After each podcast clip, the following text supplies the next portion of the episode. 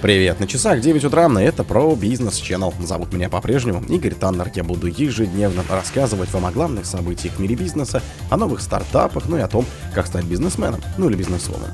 Росстат сообщил о росте цен на перелеты эконом на 22% за год.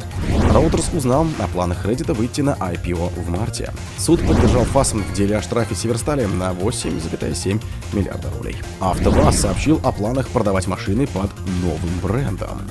Лукашенко сказал Макдональдсу «До свидос». Кибератака на Киевстар обойдется Виону почти в 100 миллионов долларов. Спонсор подкаста Глаз Бога. Глаз Бога это самый подробный и удобный бот пробива людей, их соцсетей и автомобилей в Телеграме. Росстат сообщил о росте цены на перелеты эконом на 22% за год. Средняя цена на авиаперелет в салоне эконом-класса по России выросла за 2023 год на 22,2%, свидетельствуют данные Росстата. В декабре она достигала в отметке 7,6 тысяч рублей за одну тысячу километров полета. Это самый резкий рост с 2008 года. Тогда средние цены за год поднялись на 30,9% согласно Росстату. В 2022 году перелеты подорожали на 15,6%, в 2021 на 5,97%. В Минтрансе на момент публикации не ответили на запрос. ФАС сообщил, что период с 20 по 22 годы не является репрезентативным с учетом различного уровня поддержки отрасли в период пандемии. Вместе с тем, по данным службы, рост стоимости билетов в 2023 году по отношению к 2019 году составил не более 10%. Сейчас ФАС ожидает от авиакомпаний данные за декабрь и подведение итогов мониторинга за прошедший год. Reuters узнал о планах Reddit выйти на IPO в марте.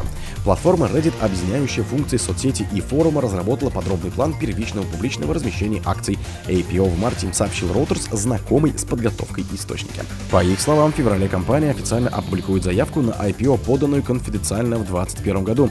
В начале марта проведет дорожное шоу-встреча, планирующая разместить акции компании с потенциальными инвесторами, а к концу месяца завершит процесс выхода на биржу. Собеседник агентства уточняет, что компания планирует продать около 10% своих бумаг. В 2021 году ее оценивали в 10 миллиардов долларов. Источники Reuters рассказали, что стоимость акций Reddit определит ближе к моменту листинга. Однако они предупредили, что планы компании о выходе на биржу могут быть отложены. Представитель Reddit отказался от комментариев. Суд поддержал ФАСа в деле о штрафе Севера Стали на 8,7 миллиарда рублей.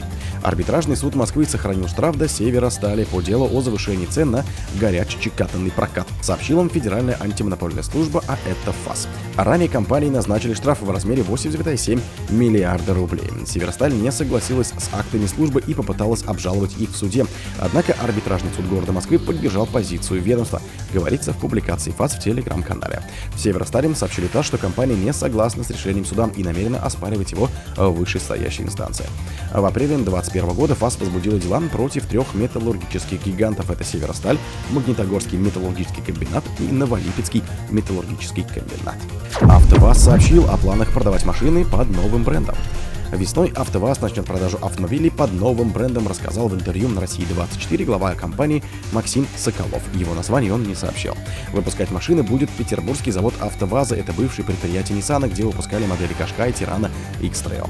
Его мощность составляла 100 тысяч автомобилей в год. Неделю назад он подал заявку на регистрацию двух вариантов нового товарного знака. Оба выглядят как буква X в овале. Петербургское предприятие в 2022 году перешло в собственность ФГУП НАМИ на феврале 23-го. НАМИ выкупили его за 1 евро с оплатой в рублях по курсу на день платежа. В июне стало известно, что завод перезапущен в сотрудничестве с китайским партнером. Каким не уточнялось. Лукашенко сказал Макдональдсу «до свидос». Если компании из недружественных стран уходят с рынка Беларуси, то республика может разобраться сама с их имуществом, заявил президент Александр Лукашенко на совещании с правительством. Мы договорились, никакого имущества мы никому не продаем, не передаем. Если в результате санкций или каких-то других причин иностранцы, которые имеют здесь собственность предприятия, компании уходят с нашего рынка. Как я говорил, до свидос мы разберемся сами. И как показывает тот же Макдональдс, мы прекрасно в этом разобрались. Люди с удовольствием ходят туда, сказал он. Лукашенко добавил, что главное в этом вопросе безопасность еда должна быть полезной. Он отметил, что Белоруссия может и должна заниматься импортозамещением в сегментах, которые оставляют иностранные инвесторы. Кибератака на Киевстар обойдется Виону почти 100 миллионов долларов. Убыток от хакерской атаки на крупнейшего на Украине оператора мобильной связи Киевстар составит примерно 95 миллионов долларов, следует из пресс-релиза материнской компании Viva. Потери, которые оценили в 3,6 миллиардов гривен, а это 95 миллионов долларов, предварительные. Они связаны с тем, что Киевстар предоставил клиентам месяц бесплатного обслуживания в качестве компенсации неудобств, вызванных перебоями. Сбой в работе Киевстара произошел утром 12 декабря 2023 года. Абоненты пожаловались на отсутствие связи и интернета. С неполадками столкнулись также клиенты двух крупнейших банков страны – Приватбанка и Ощадбанка. В некоторых регионах перестала работать система оповещения о воздушной тревоге. Перебоем объяснили кибератакой. О других событиях, но в это же время не пропустите. У микрофона был Игорь Таннер. Пока.